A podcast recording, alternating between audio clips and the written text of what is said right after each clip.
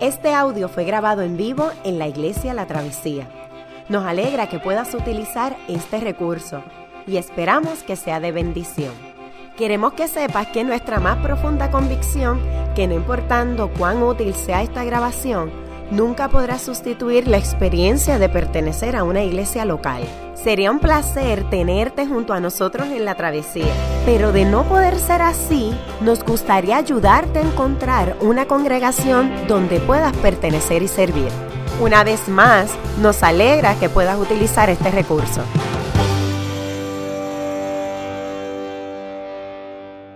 Dios les bendiga. Mi nombre es José Elías. Eh, desde hace un año y medio estoy trabajando en la travesía eh, como parte del equipo ministerial en un proceso que le llaman hacer un, internado, que no es otra cosa que exponerme a distintas áreas del trabajo en la iglesia, desde ayudar con limpiar los baños hasta de vez en cuando ayudar en la, en la predicación. Y pues creo que ya muchas personas eh, de la iglesia lo saben esto, otras personas quizás no saben lo que voy a decir. Eh, digo, no, no, saben esto, pero en dos semanas eh, yo y mi esposa Viviana eh, nos vamos a, mudar a Covenant, a San Luis, Missouri, a seguir estudios en, en, teología, que es un seminario. vamos a coger en verano, a comenzar a coger griego intensivo. Digo, yo voy a empezar a coger griego intensivo. luego Viviana va a coger clases desde agosto también. Y en Covenant hay tres personas, quizás hay muchas personas que han llegado a la travesía en los pasados dos años. Hay tres per personas de la travesía que están estudiando en Covenant ahora mismo. Eh, Yamil va a estar aquí ya en siete meses. Natalia va a estar aquí el próximo verano.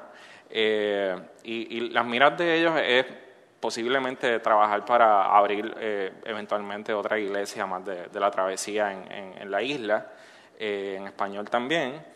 Y, y, que yo quería aprovechar esta oportunidad para, de veras, me voy de aquí a dos semanas, pero y voy a predicar otra vez porque Ronnie Jules pues, han, se ha propuesto sacarme el jugo, ¿verdad? Pero eh, como que después uno se pone más melancólico, es más difícil. Y yo quería pues de veras agradecerles por, a Ronnie Jules por, por la oportunidad y, y la confianza. Eh, y a Gisela y Marley, de veras, ha sido un verdadero, ha sido mucho aprendizaje para mí eh, trabajar con ellos aquí. Eh, y de veras, como que Viviana y yo a veces tenemos estos estas conversaciones camino a casa hablando de cuánto los queremos. Y, ¿viste? Porque es bueno decirlo ahora, porque después de aquí dos semanas es más duro. Eh, nada, gracias por todo. Por, yo, si estoy más gordito es por todas las invitaciones a comer y, y todas las buenas conversaciones. Y de veras, pues, hemos hecho buenos amigos aquí y, y una familia espiritual. Y los jóvenes, trabajar con ellos también los, los viernes. Eh, esto no va a ser la última vez que voy a predicar, también como había dicho, pero pues quería aprovechar para decirlos y, y decirles cuán, cuán, agradecido estoy y cuánto de veras eh, los vamos a extrañar, en serio. Así que nada, nos van a seguir viendo y por ahí nos tienen en Facebook y cosas así, y seguimos compartiendo, ¿verdad? Eh, pero entonces, eh, hoy retomamos en la travesía una serie de predicaciones sobre el libro de Éxodo. Esta serie la estuvimos haciendo durante todo el mes de febrero eh, y cuando llegó el mes de marzo y abril, eh, con motivo de la Semana Santa y la Cuaresma, comenzó un estudio sobre el Evangelio de Juan eh, y también el, la serie de Yo Soy y llegamos a Semana Santa y ahora pues retomamos los restantes de, de, del libro de Éxodo. Estudiamos en aquella serie los capítulos 1 al 6, pueden encontrar lo, lo, todas las predicaciones en, en el podcast de la travesía y en la página. Eh, y ahora estamos desde los capítulos 14 en, en, adelante. Y uno de los beneficios de estudiar el libro de Éxodo es ver cómo la narrativa que contiene nos ayuda a entender eh, conceptos clave en, en, toda la Biblia. Eh, no sé cuántos han tenido la oportunidad de traducir eh, algún documento o alguna cosa de, de español a inglés o de inglés a español. Pero hay palabras que se dicen en inglés o se dicen en español que sencillamente no tienen el mismo significado en otro idioma. Por ejemplo, cuando tú dices la palabra te quiero, eh, no, hay, una traducción como tal de la palabra te quiero. Quizás tú puedes decir I care about you o algo así, pero no tiene el mismo peso, ¿verdad? Eh, la palabra, yo estaba leyendo la palabra empalagarse, aún, aún con con toda el azúcar que comen los norteamericanos y con todo el peanut butter, ellos no tienen una palabra para empalagarse. Tú dices, no, no, esa palabra tienes que explicarlo en una oración. Nosotros, Gisela y yo estábamos tratando de explicarlo este viernes a Ronnie estuvimos como 10 minutos. Nosotros, es que, es que es como, es que como cuando tú haces como, uh, uh", es eso, eso es empalagarse. Y Ronnie como, uh, eso es interesante. Eh, y de igual forma, cuando nosotros vamos a aprender de la Biblia, eh, tenemos que tener, estar conscientes de la desventaja que tenemos al ser nosotros puertorriqueños en el siglo XXI, tratando de entender unos conceptos que fueron eh, de primera intención revelados a, una sociedad de, aquel tiempo eh, del Medio Oriente. ¿verdad? Y piensa en cómo nos sentimos cuando escuchamos hablar, por ejemplo, a un predicador sobre la palabra pecado. Eh, cuán incómodo es cuando habla que vamos a hacer una confesión de pecado o cómo procesamos una palabra como la salvación. Eh, ¿Qué es el salvo? ¿Qué no es el salvo? ¿Qué, es eso de ser o no ser salvo? Y el resultado es que como gente moderna, por no saber muchas veces cómo procesar estos conceptos, en nuestras experiencias espirituales buscamos no mencionarlos mucho. Eh, pecado, mm, es que es difícil hablar de eso. Hablar de salvación. Y cuando como iglesia de Cristo perdemos el significado de estas palabras, perdemos la noción de la realidad que representan para todo el relato bíblico. ¿Y qué podemos hacer entonces? Pues ir a la Biblia eh, y dejar que sea ella quien defina nuestra noción de la realidad en sus propios términos. Eh, y probablemente este es el pasaje que vamos a estudiar hoy, es el pasaje más importante en toda la Biblia para definir el significado de la palabra salvación. Es el cruce de los israelitas por el Mar Rojo. Eh, vamos a abrir nuestras Biblias en Éxodo capítulo 14, los versos 11 al, los versos 10 al 27. Éxodo 14, 10 al 27. Eh, en, en, sus programas está el texto bíblico, pero realmente si usted tiene la oportunidad de estudiarlo desde su propia Biblia, eh, es, mucho mejor. se lo puede llevar a su casa y lo sigue estudiando también allá, ¿verdad? Éxodo 14, los versos 10 al 27. leemos la palabra de Dios. Mientras el faraón se acercaba, los israelitas levantaron la vista y se llenaron de pánico al ver que los egipcios los alcanzaban. Entonces clamaron al Señor. Entonces, entonces clamaron al Señor. Entonces le reclamaron a Moisés, ¿acaso no había sepulcros en Egipto que nos sacaste de allá para morir en el desierto? ¿Qué has hecho con nosotros? ¿Para qué nos sacaste de Egipto? Ya en Egipto te decíamos, déjanos en paz. Preferimos servir a los egipcios. Mejor nos hubiera sido servir a los egipcios que morir en el desierto. dice Moisés, no tengan miedo, mantengan sus posiciones, que hoy mismo serán testigos de la salvación que el Señor realizará en favor de ustedes. A esos egipcios que hoy ven, jamás volverán a verlos ustedes quédense quietos, que el Señor presentará batalla por ustedes. Pero el Señor le dijo a Moisés, ¿por qué clamas a mí? Ordena a los israelitas que se pongan en marcha. Y tú, levanta tu vara, extiende tu brazo sobre el mar y divide las aguas para que los israelitas lo crucen sobre terreno seco. Yo voy a endurecer el corazón de los egipcios para que los persigan voy a cubrirme de gloria en costa del faraón y de su ejército, y de sus carros y jinetes. Y cuando me haya cubierto de gloria a costa de ellos, los egipcios sabrán que yo soy el Señor. Entonces el ángel de Dios que marchaba al frente del ejército israelita se dio vuelta y fue a situarse detrás de éste. Lo mismo sucedió con la columna de nube, que dejó su puesto de vanguardia y se desplazó hacia la retaguardia, quedando entre los egipcios y los israelitas. Durante toda la noche, la nube fue oscuridad para unos y luz para otros. Así que en toda esa noche no pudieron acercarse los unos a los otros. Moisés extendió su brazo sobre el mar y toda la noche el Señor envió sobre el mar un recio viento del este que le hizo retroceder, convirtiéndolo en tierra seca. Las aguas del mar se, dividieron y los israelitas lo cruzaron sobre tierra seca. El mar era para ellos como una muralla de agua a la derecha y otra a la izquierda. Los egipcios los persiguieron, todos los caballos y carros del faraón y todos sus jinetes entraron en el mar tras ellos. Cuando ya estaba por amanecer, el Señor miró el ejército egipcio desde la columna de fuego y de nube y sembró la confusión entre ellos. Hizo que las ruedas de sus carros se atascaran, de modo que se les hacía muy difícil avanzar. Entonces clamaron los egipcios, alejémonos de los israelitas, pues el Señor está peleando por ellos y contra nosotros. Entonces el Señor le dijo a Moisés, extiende tu brazo sobre el mar y sobre las aguas se y, y para que las aguas se vuelvan contra los egipcios y contra sus carros y jinetes. Moisés extendió su brazo sobre el mar y, y, al, y al despuntar el alba, el agua volvió a su estado normal. Los egipcios en su huida se toparon con el mar y así el Señor los hundió en el fondo del mar. Esta es la palabra del Señor. ¿Cuántas canciones se han escrito sobre esto, verdad? Eh, no sé, supongo que les viene alguna a la mente.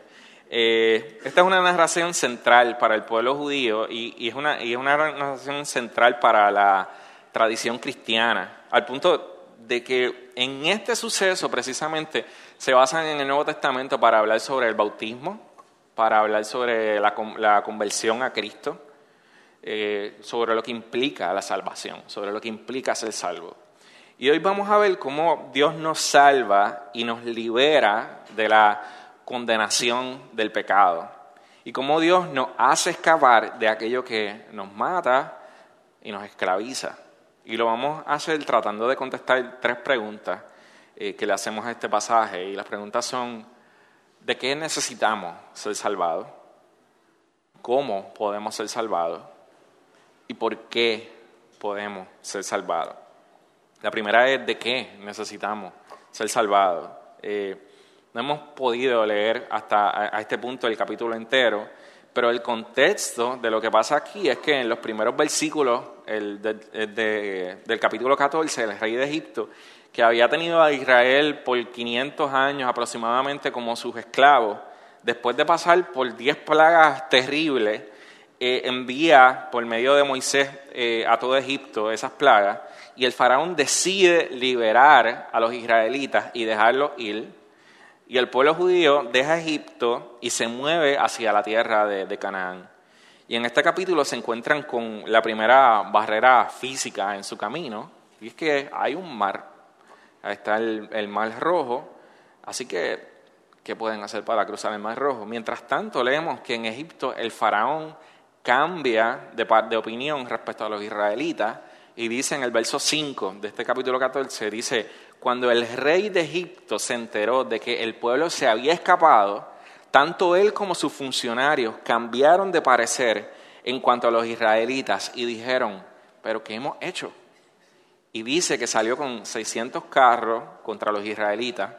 Y cuando llegamos al verso 11, que es aproximadamente donde empezamos a leer, que leímos al principio, los israelitas están bien asustados y saben que se van a morir y le dicen a Moisés, mejor nos hubiera sido servir a los egipcios que morir en el desierto.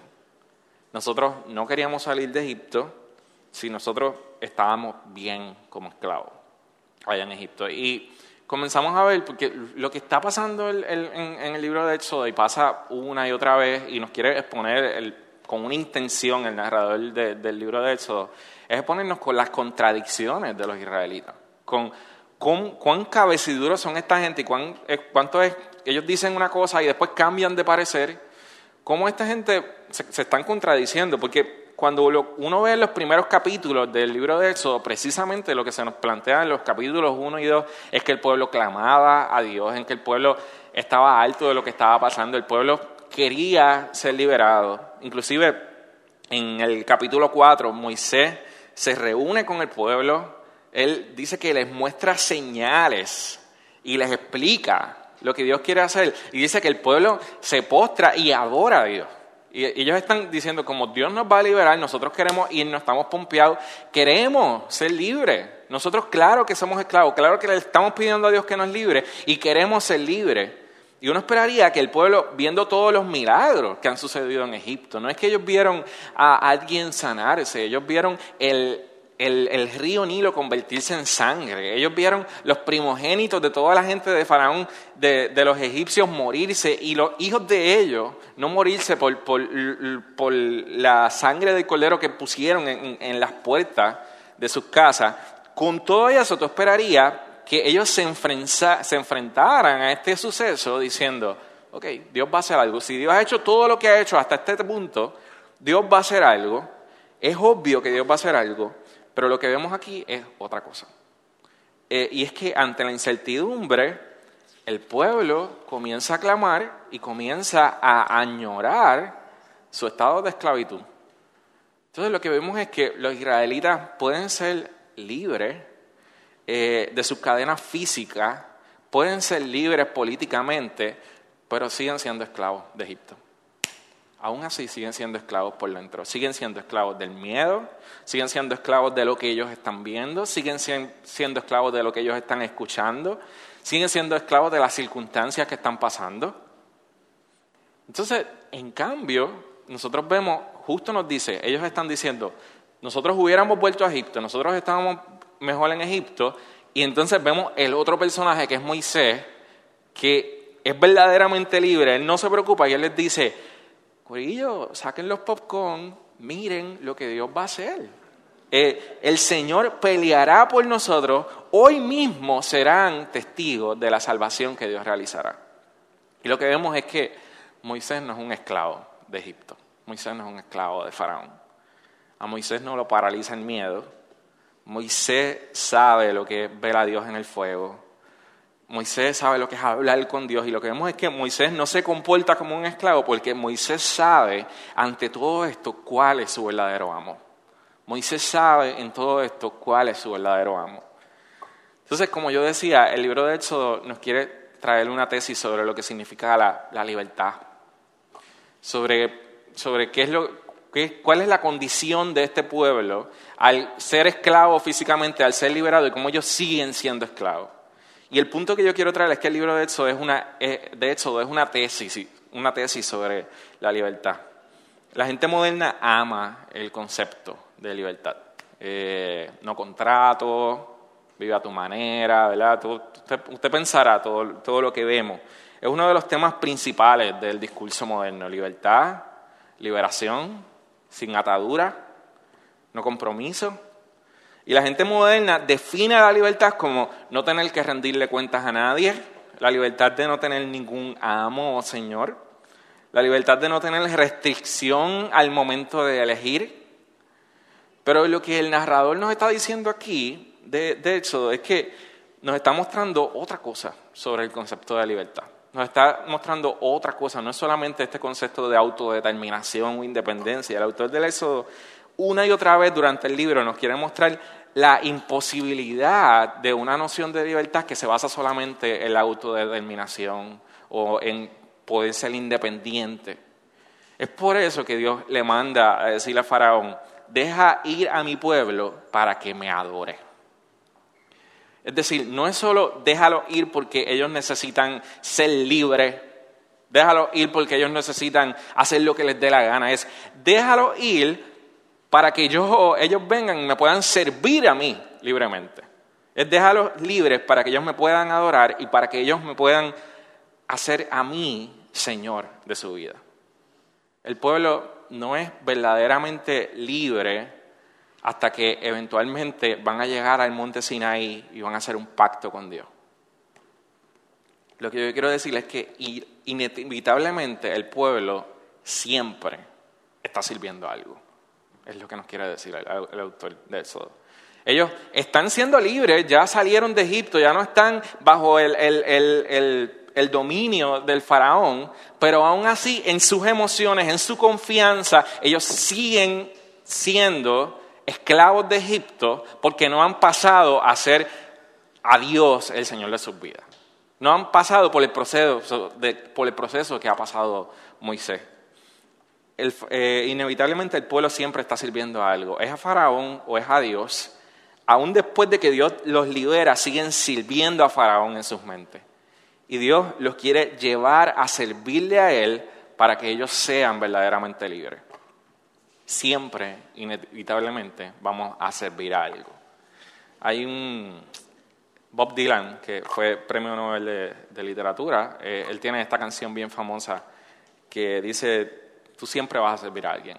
Tú puedes ser el embajador de Inglaterra o Francia, puede que eh, puede que te guste jugar, puede que te guste bailar, puede ser el campeón del mundo de los pesos pesados, puede ser un socialite, pero al fin y al cabo vas a tener que servir a alguien. Tú siempre vas a servir a alguien. Siempre vamos a vivir para algo. Y eso va a traer inevitablemente restricciones a nuestras vidas. No existe tal cosa como un concepto de completa independencia y autodeterminación. Siempre estamos, las decisiones que estamos tomando para las cosas que estamos eh, viviendo va a traer restricciones a nuestra vida.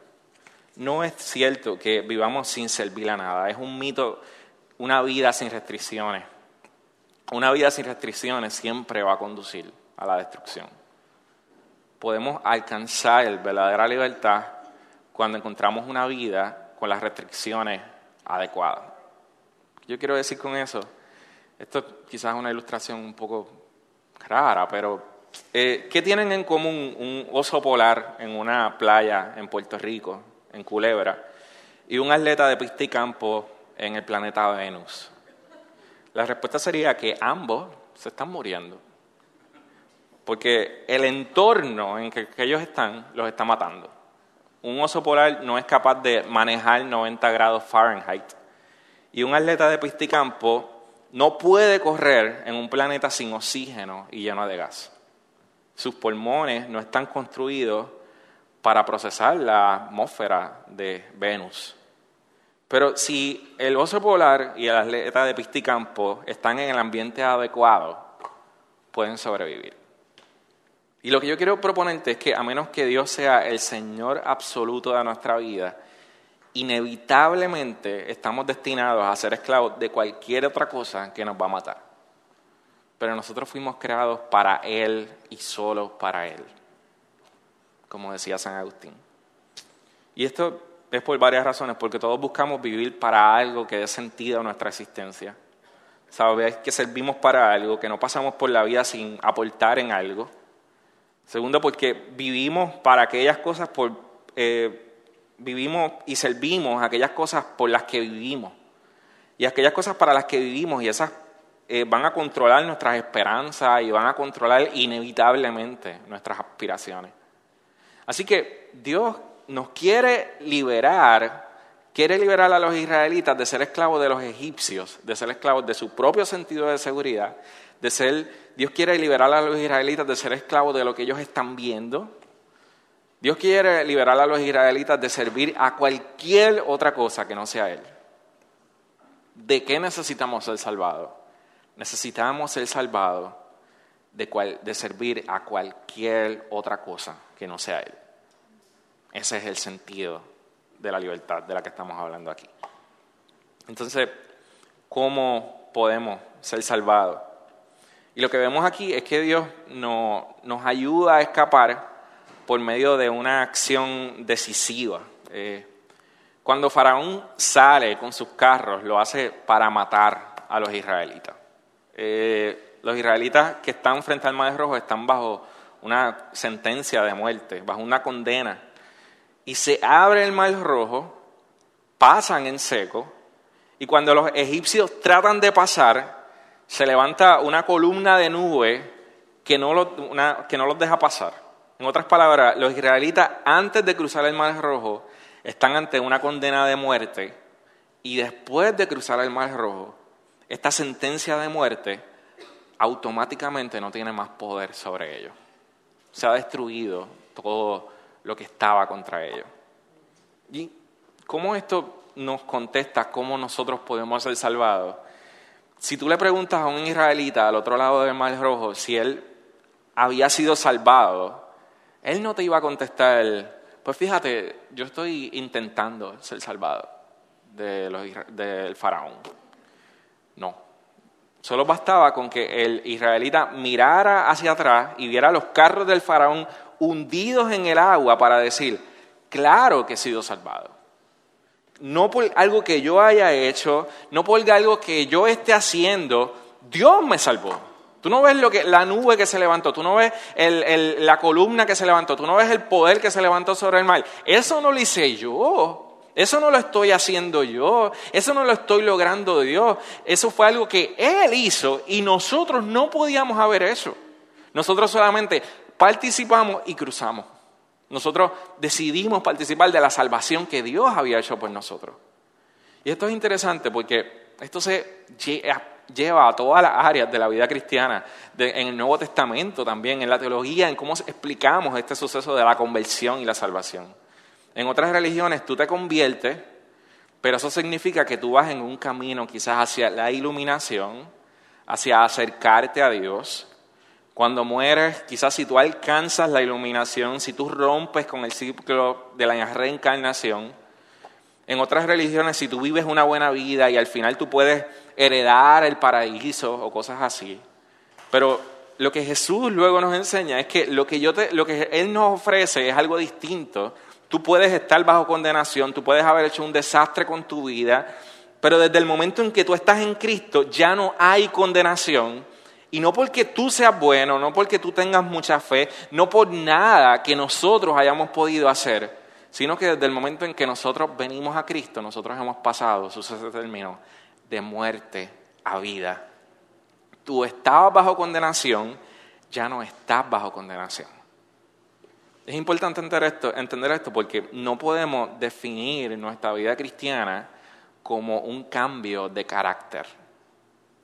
Eh, claro que nosotros debemos añorar ser como Jesús y claro que estamos en un proceso de ser como Jesús en toda nuestra vida, pero lo que realmente nos hace cristianos no es un cambio en nuestro carácter o en nuestra conducta, sino un cambio de estatus que no depende de nosotros.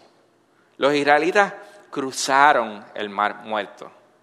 Jesús enseña que convertirse significa que hay un momento decisivo en el que nosotros hemos pasado de la muerte a la vida. Jesús dice en Juan capítulo 5, el que cree al que me envió ha pasado de muerte a vida. Hay un predicador eh, en Inglaterra que se llama Martin Lloyd Jones y decían que Martin Lloyd Jones cuando él le explicaba a la gente lo que era la, la salvación, él, él explicaba a la gente, cuando Martin Lloyd Jones le explicaba a la gente lo que era la salvación, después de, de preguntarles, de explicarles lo que era la salvación, le decía, entonces, ¿tú crees esto? Sí, yo creo esto. ¿Tú puedes decir que tú eres salvo? Y la gente a veces le contestaba, pues no sé, yo lo estoy intentando. Y él decía, yo sabía que no lo entendió. Porque veían al cristianismo como el budismo, veían al cristianismo como el islam, veían al cristianismo como el confucianismo, y no como algo decisivo, como algo insustituible, en el que hay un cambio de estatus por el que nosotros hemos pasado de muerte a vida. Y cuando tú entiendes eso, tú puedes mirar un pasaje como Colosenses 1, que dice, y entender lo que Pablo está diciendo aquí. Él nos libró del dominio de la oscuridad y nos trasladó al reino de su amado Hijo, en quien tenemos redención y el perdón del pecado. Él nos libró, Él nos trasladó.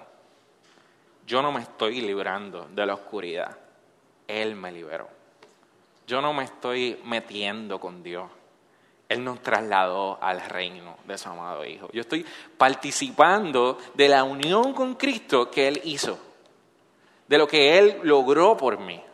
Entonces, eso nos lleva a ver la vida cristiana y el cambio de carácter y el crecimiento cristiano no como una lucha para obtener el favor de Dios, sino como que ya yo he sido favorecido, ya yo he sido salvado, yo estoy comenzando a disfrutar y a vivir a la luz de esa libertad. Yo estoy comenzando a cruzar al otro lado, a ver la salvación que ha sido comprada y pararme y decir, ya no soy un esclavo, ya no soy un esclavo. Entonces, ¿qué significa ser pueblo de Dios? ¿Qué significa hacer un pacto con Dios? Ya yo no soy un esclavo, ya yo no soy un esclavo. Eso es. Si no produce en nosotros este sentido de qué bueno que lo logró por mí, no lo estamos entendiendo. No lo estamos entendiendo. ¿Por qué podemos alcanzar esto? ¿Por qué podemos ser salvos? ¿Por qué los israelitas pudieron escapar? ¿Qué hizo posible que siendo ellos imperfectos, gente que traicionan y son bien cabeciduros y traicionan a Moisés una y otra vez, porque ese es el relato de la vida de Éxodo, Moisés bregando con gente que son terribles. ¿Qué hace posible que ellos puedan ser rescatados?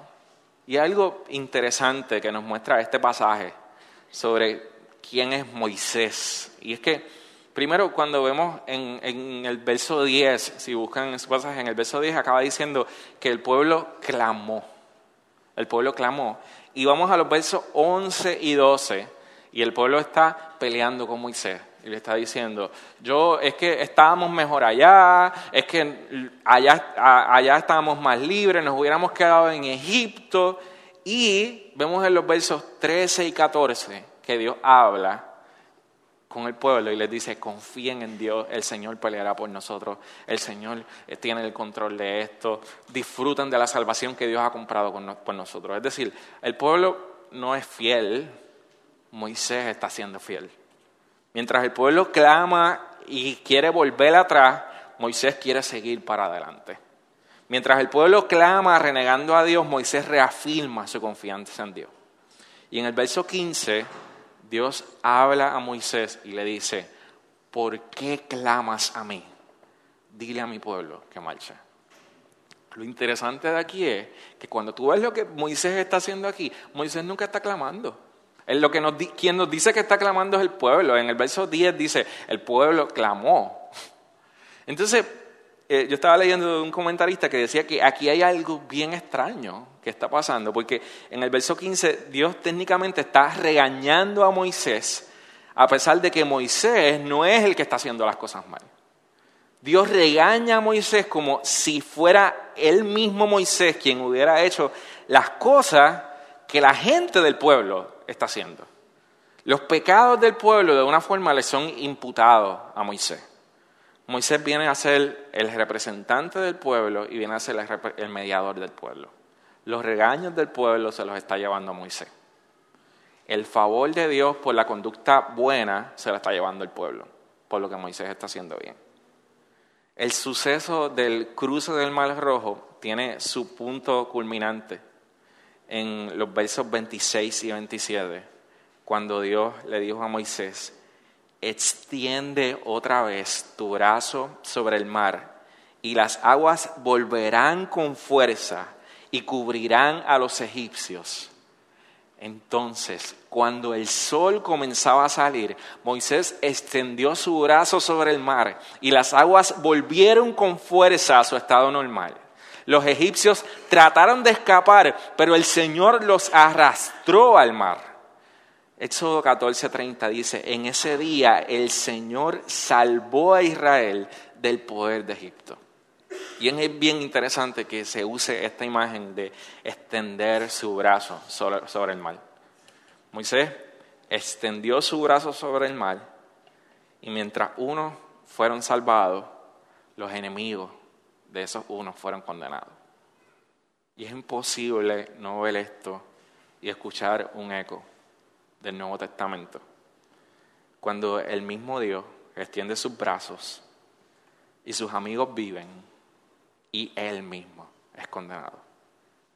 Moisés nos está apuntando a un representante mayor que Él, un mediador más grande que Él, que vivió la vida que nosotros debimos haber vivido, que padeció el castigo que nosotros debimos haber padecido para que tú y yo pudiéramos experimentar verdadera libertad, unión con Dios, con Cristo, y pudiéramos pasar de la muerte a la vida.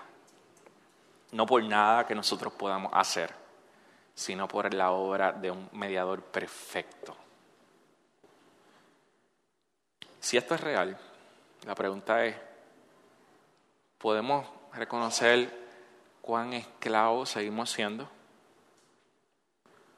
Podemos levantar nuestra mirada y mirar el mar rojo abierto de par en par frente a nosotros y comenzar a caminar y vivir en pos de la libertad que nos ha sido comprada. Jesús te dice, yo soy el único amo y Señor que realmente te puede llenar. Yo soy el único que realmente te puede perdonar. Mi yugo es fácil, mi carga es ligera. Por otro lado, muchos de nosotros que estamos aquí eh, ya hemos cruzado el Mar Rojo. Eh, pero aún así, habiendo cruzado el Mar Rojo, vivimos vidas llenas de temor, vivimos vidas llenas de ira, vivimos con problemas para perdonar. Y es como si fuéramos siguiendo esclavos aún habiendo cruzado el Mar Rojo. Y es como si nuestros antiguos amos se estuvieran parando a la otra orilla del Mar Rojo y nos estuvieran gritando, todavía tú me perteneces, todavía tú eres mi, esclavo.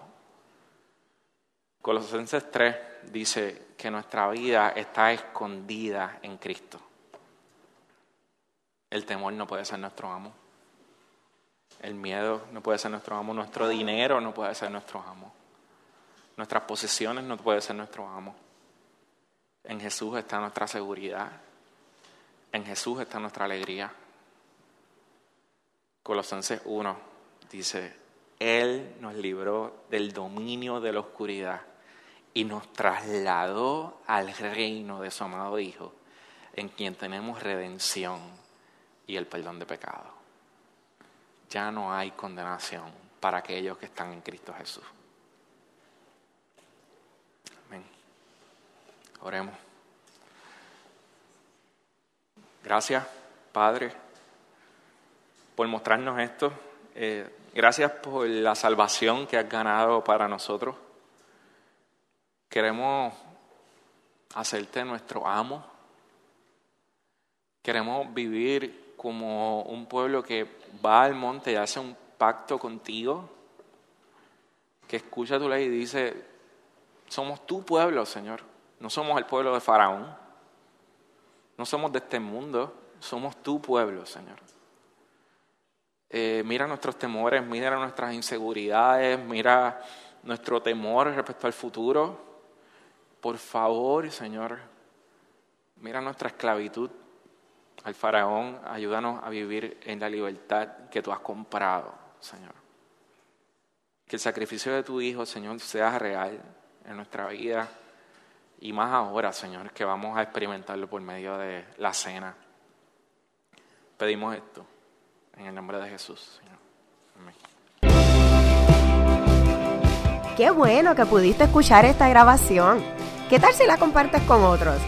Recuerda que hay muchos más recursos en nuestra página latravesía.org, donde también puedes realizar un donativo. Dios te bendiga.